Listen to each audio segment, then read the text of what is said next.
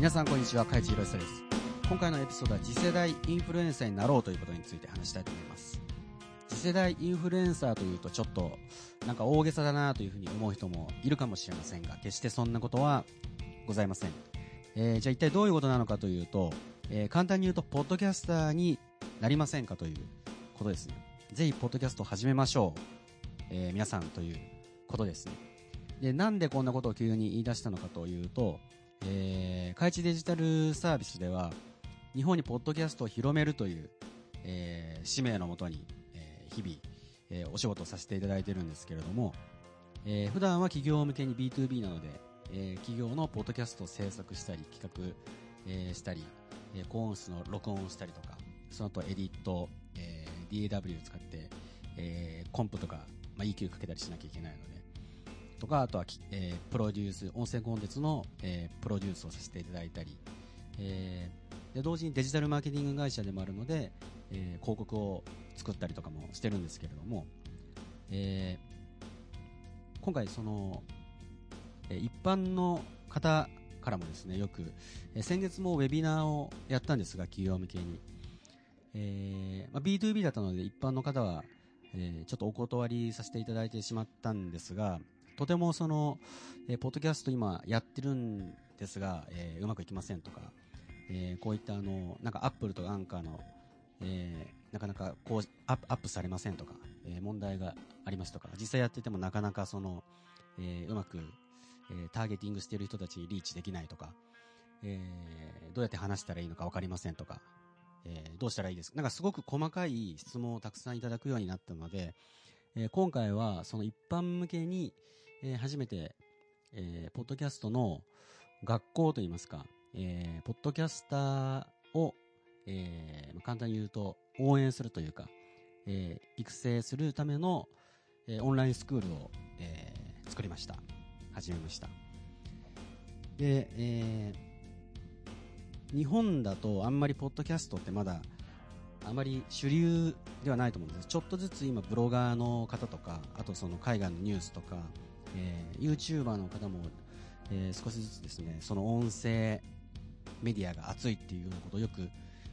たりしてると思うんですけれどもそれでもやっぱりその読まさせていただいたりその話を聞いてみると、えーやっぱりまだちょっと、えー本人たちもあんま分かってないんじゃないのかなというふうに感じたんですね。えーというのも、その、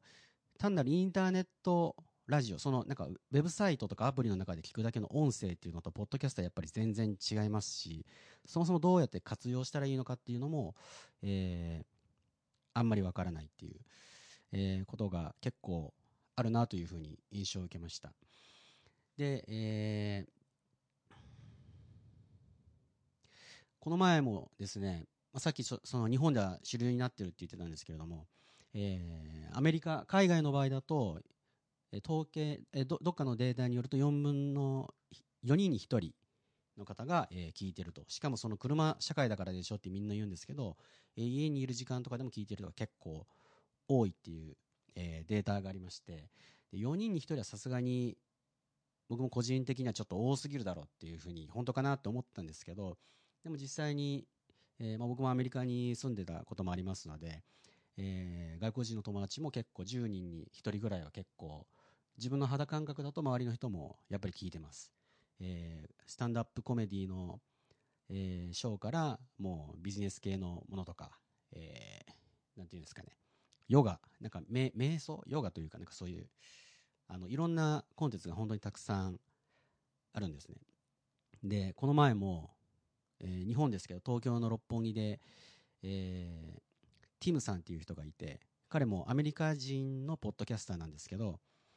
えー日本のスタートアップを英語で話してます。英語のポッドキャストなんですけど日本の、えービジネスコンテンツですね。スタートアップについて話してて。で六本木のカフェで一緒に話してたら、えーその隣の席にいたあの黒人の女性がえあなたもしかして、えこのディスラプティングジャパンのティムなの？みたいな。私あなたのポッドキャスト聞いてるよっていうふうに言っててあ世界は本当に、えーなんか彼はすごく日本のスタートアップを英語で話してるだけの、えーポッドキャストなんですけど、えーまあ、一応日本のポッドキャストの、えートップ10にも入ってるんですけど、アップルランキングで。えーそういうふうに黒人の人にも声かけられたりとかしていて、で、えーまあ、海外ではすごい人気なんですけど、日本ではやっぱりまだ、まだまだちょっと足りないと。で、今、企業向けに頑張って、えー広めてるんですが、えー前々から僕がずっと思ってたのは、その日本にはポッドキャスターっていう風な人があまりに少ないっていう、なんかニュースポッドキャストとか英語のポッドキャストとかはたくさんあるんですね。なんか旅系のものとか。ただなんかその、なんていうんですかね、なブロガーといえばこの人とか、YouTuber といえばこの人とかっていうのは、なんかすごいポッドキャスターっていう人が全然いないんですよ。なんか歴史の豆知識を話すとかそういうのしかないんですよね、やっぱり。なんかノウハウ系とかしかなくって。で、もっとなんかその人間性というか、えーそういった、あのその人の話を聞きた聞きたいっていう、なポッドキャストで、ザ・ポッドキャスターみたいな人を生まれてほしい。なんかちょっと変ですけど。と同時に、えー日本でもこの、ポッドキャストをもっと広めたいっていう思いがあって。で、なんでかというと自分もやっぱり聞きたいんですよね。面白いポッドキャスト、えーもっと増えてもらって、なんかガジェットとかも全然、何でもいいと思うんですよ、本当に。えー宗教でもいいし、歴史でも本当にいいし、恋愛系でもいいですし、えーまあ、今でもありますよ、そういうお笑い系のものから、ビジネス系のものから、えートレンドの話とかもありますよね。えー言語の言葉を勉強するためとか。それでもいいんですけど、もっと増えてほしい。やっぱりブロガー、えー何ですか、インスタグラマー、TikToker、YouTuber に比べたら圧倒的に少ないと思うんですよね。で、えー僕思うんですけど、えーまあ、ブロガーってなんかすごく流行ったじゃないですか。あの、仮想通貨のブログ書いたり、えーいろんな、なんですかね、なんかクレジットカードですか。で、なんかそのアフィリエイトやったりする人とかいるじゃないですか。あるいはアドセンスで広告収入得たりとか、で、その後で YouTuber っていうのが今、特に今このコロナの影響で、今2020年話してますので、コロナの影響で、えー YouTube をやってる人もすごく増えたっていうふうに言われていますよね。で、その企業向けの広告予算が減ってるから、えー還元される収入がちょっと減ってるっていうふうにも言われてますけど、でもやる、参入してる人はなんかすごく増えた。でもなかなかうまくいかない。で、えーぜひそう想像してみていただきたいんですけど、えーもし5年前とか10年前とか、例えば2015年とか2012年とかに、えー YouTube に参入しておけばよかったなとか、あの時やっておけば成功してたにのにっていうふうに思う人は多分たくさんいらっしゃると思うんですね。ブログ、ブログにしても。今だったらもう誰でもやってるし、やり方もわかるし、えーあの時やっておけばよかったなって、もちろん遅いとは言わないですよ。そのテキストも、えービデオも僕は全然、えーこれからもずっと残っていくものだと思います。だけど、えー僕は未来を予測しているわけではなくて、すでに海外でもうこういうふうに起こってる、えーことなんですね。で例えば、つい最近だと、ジョー・ローガンっていうスタンドアップコメディの、えー、ななんですか、あの、坊主の方がですね、えー、 Spotify と契約して、えーすごいですね。彼何、何億だったかな？何十、何十億なのかな？えー、 Spotify と専属契約したのかな？2021年から始まるっていうふうに言ってますけど、で、他にも、えっ、と、ティム・フェリスとか、えー、なんだったっけちょっと今、パッと思い出せないですけど、えー一人で話すのが苦手な人もたくさんいると思うんですね。で、僕も実は、えーもう何年も前に世界、海外ずっと、えーひたすら淡々と旅をしてる時期があって、で、結構時間もあるし、暇だなと思って、で、自分はずっとそれまで、えっ、と、アメリカのビジネス系のポッドキャストとかをよく聞いてたので、えーまあ、日本語のコンテンツがその時あんまなかったっていうのもあると思うんですけど、で、その時に、あ、じゃあ自分もやってみようかなと思って、えーポッドキャストを、えー始めました。でも最初は自分を話すのはすごく下手だし、えー自信がなかったんですね。で、話すこともあんまりなくって、じゃあどうしようかなと思った時に、じゃあ、えインタビューしよう、対談しようっていうふうに思って、誰かを誘えばいいな、いいなと思って、で、海外で、えっ、と、なんていうんですか、あの、海外にいたから、直接会えない人も結構たくさんいたので、えーじゃあオンラインで、えー国際電話でつないで、で、録音しようって。で、結構大変でしたよね。その、オーディオインターフェース使って、えー、一つのインプットは自分のマイクでもう一つは LINE で無理やりそのデバイスにケーブルつないでっていう超アナログな方法で、えー、ロジックで録音してましたけど今はなんか普通にスマホだけで、えー、できますよね。その遠隔収録っていうのも可能です。でそういうふうに僕は始めていってでなんか普段会えない人とか、えー、と話すことが急にできるようになって機会が増えてえー、具体的に言うと浦田健さんとか不動産、えー、投資の本を書いてる有名な方ですね、えー、レーサーでも、ね、マレーシアに進んでらっしゃってて、えー、レーサードライドライなんですか車のレーサー。やっている人とかあとは、えーと、 B'z の僕 B'z の大ファンなんですけど「ギリギリチョップ」という曲のベースを弾いてる寺澤さんっていう人とか、えー、情熱大陸に出たなんか面白いなと思った人に片っ端から声をかけてみたらみんな OK と言ってくれたんですね。その情熱大陸に出てる、えー、南極に住んでるすごいこの人に声かけてみようとか、えー、リーマントラベラー、えー、さんですね。世界毎週サラリーマンのに毎週末、えー、世界一周旅行してるっていう人とかですね。えー、なんか本当にいろんな方ちょっと今名前全員の方挙げるのは無理ですけど元フォーブスの太平洋支局長ジェンベンジャミン・フルフォードさんとか、えー、陰謀論の話ですね。陰謀論って言ったら怒られるんですけどジャーナリストの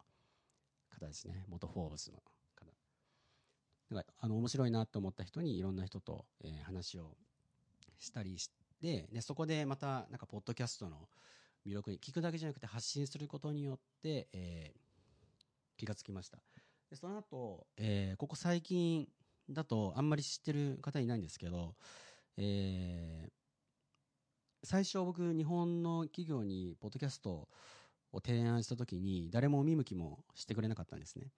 そんな意味ないとかどうすればいいのかわからない。で一般の人もやってもポッドキャスト始めてもすぐやめちゃうんですねなんでかって言ったらマネタイズができないからっていうんですねでも例えば海外だと、えー、eBay とか、えー、バージンバージンリチャード・ブランそうですね、バージンとか、えー、マスターカードとか、フェイスブック社も、ポッドキャスト番組持ってますね。えー、Google もやってますし、えー、なんだったっけ、Firefox? ななんだっけ、えっ、ー、と、Firefox の社名ちょっと忘れちゃったんですけど、えー、いろんな企業の中で、会社の中でラジオ番組を持つみたいなイメージでやってます。で、それはマネタイズができるうんぬんかんぬんとか、マーケティングの集客になるとか、そういう意味ではなくって、やっぱりブランディングのためなんですよね。皆さんなんかブランディング大切だ大切だって言ってるんですけど、でもじゃあ実際にどうしたらいいのかわからないっていうと結構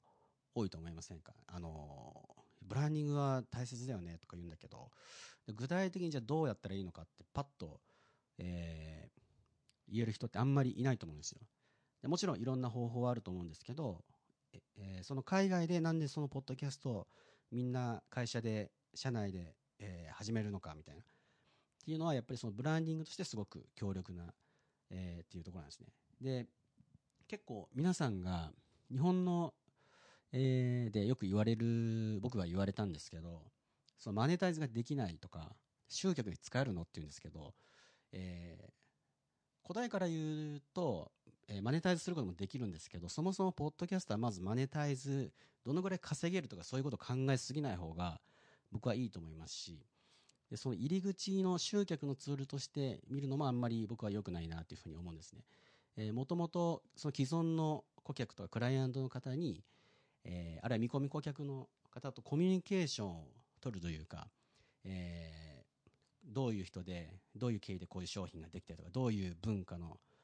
会社でとかっていうそういうストーリーとかをとか人間性とかを、え時間をかけてちょっとずつ伝える教育していくっていうのにはすごく文字とかよりも言葉って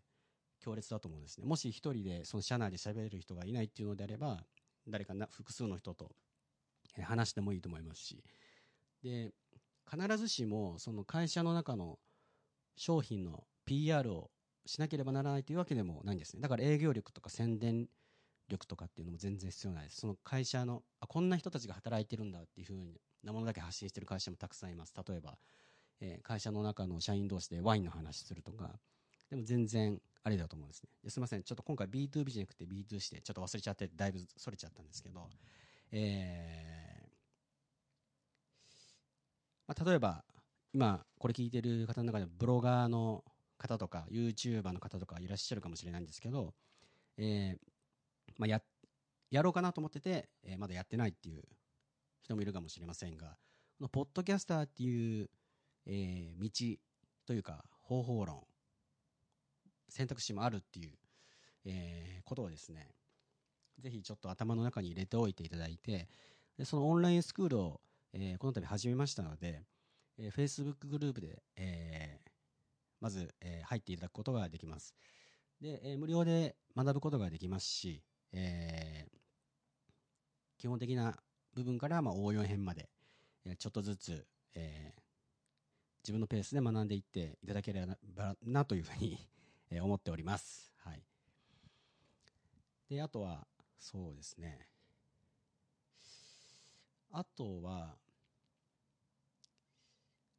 そうですね。まあ、日本にあんまりそのポッドキャストの情報がない、詳しくわからないっていう、えーことが多いので、で、あとですね、その音声メディアっていうと、ただ単に昔からインターネットに、ページにその音声ファイルを貼るとか、えーっていうのは方法論としてあったんですけど、ポッドキャストっていうのはやっぱり、これまでの、そのツイッターとかフェイスブックとか、えーそういうソーシャルメディアとはちょっと違うんですね。で、なんかこのプラットフォームっていうのもちょっと違うんですよ。えーなんでかというと、えー例えば YouTube に動画をアップしたら YouTube でしか見れないですよね。TikTok にアップしたら TikTok だけみたいな。Twitter なら Twitter っていうふうになると思うんですけど、ポッドキャストの場合っていうと、なんでプラットフォームの、今までのプラットフォームとちょっと違うのかっていうと、RSS フィードを介しているので、えーその配信すると、同時に Apple Podcast、えー、キャストボックス、僕、ポキャストボックスのアンバサダーもやってますので、日本の。あと、Spotify、えっ、と、えー、何？まあ、いろいろあります。Google ポッドキャストとか。だかたくさんあるんですよ、ポッドキャスト聞けるアプリっていうのは。だから、その、聞く人が自分でどこで聞くのかっていうのを選ぶことができるんですね。でさっきその集客とかマーケティングが使えないっていうふうに言ってたんですけど、まあ、Google の場合だと、あのーラップトップで検索してみたら分かると思うんですけど、えー Google ポッドキャストも優先的に上に出てくるような位置がありますし、えー Apple ポッドキャストも一応 SEO には反応します。あのーすごく変化が、ポッドキャスト今すごく変化が早くて、で、僕は数年前、えー自分のポッドキャスト今2つ持ってるんですけれども、そのプロデュースしてる企業さんの抜いて2つ自分のあるんですけど、えー最初、そのアンカーから、えーニューヨークの会社ですね、アンカーから配信してた時は、えーなかなか配信されなくって、で、直接アンカー、アメリカのアンカーの方となんか英語でやり取りとかして、でするとなんかすぐに更新されるとか、今日本語は多分まだないと思うので、アンカーは多分ないよね、日本。まだないと思うんで、えーそういったサポートとかも今させていただいたり、えーしてるんですけれども、で、その後 Spotify が、えー、Spotify さんがアンカーを買収して、えーすごいびっくりしましたね。で、これは、あのーこれまで Apple が、だいたい半分以上 Apple ユーザーの人がポッドキャストを聞くっていうのが、えー多かったんですけれども、えー僕は Spotify もすごく伸びてくると思うんですね。なんでかっていうと、Spotify って音声に特化したプラットフォーム、あの、のアプリなので、えー音楽を聴いてる人が、例えばなんか、えー何？エロスミスとか、レイディー・ガガとか聞いていて、で、あ、なんかちょっとレイディー・ガガのポッドキャスト番組聞きたいな、みたいな、えーレイディー・ガガについて話してるででもいいんですけどね。すると、その中で検索してそっちの方に飛ぶみたいな。また別に、そのスティーバー・オーキーのポッドキャストエピソード聞いてる人が、ちょっとスティーバー・オーキー聞きたいなと思って、音楽の方に飛ぶとか。まあ、すみません。ちょっと Spotify でスティーバー・オキの曲が流れてるから、僕は聞いたことないんですけど、例えばですね。ちなみにスティーバー・オキは、あの、ポッドキャスト、僕、アップルポッドキャストよく昔から聞いていて、彼はひたすら喋らずに、え曲を流すっていう使い方を、えーしたりもしていますね。はい。えーまあ、だいぶちょっと話はそれてしまったんですが、えーもし、ポッドキャストこれから始めたい、あるいは、すでに始めてるんだけれども、えーまあ、ちょっと、行き詰まってると。えあるいは仲間が欲しい。えポッドキャストやっぱりそのまだやってる人周りにあんまりいないと思うんですよね。だから、あの仲間を、仲間いるとやっぱ相談もできると思いますし、で、まあ、コラボと言いますか、え対談みたいなことも、あの、お互いのアカウントで、お互いの、えチャンネルですかね。で、その、たまに一緒に話したりとかするとすごい楽しいと思うんですよね。お互いの宣伝にもなると思うし。はい。ということで、えー、今回1回目なので、えー、これで終わりたいと思います。えー、最後になりましたが、えー、この、ポッドキャスター、えー、ポッドキャスターの、えー、オンラインスクールに、え入校して参加したいという方はですね、えー、ひろかいち .com スラッシュ、ポッドキャスター、ひろかち .com スラッシュ PODCASTER から、えー、参加することができます。無料です。はい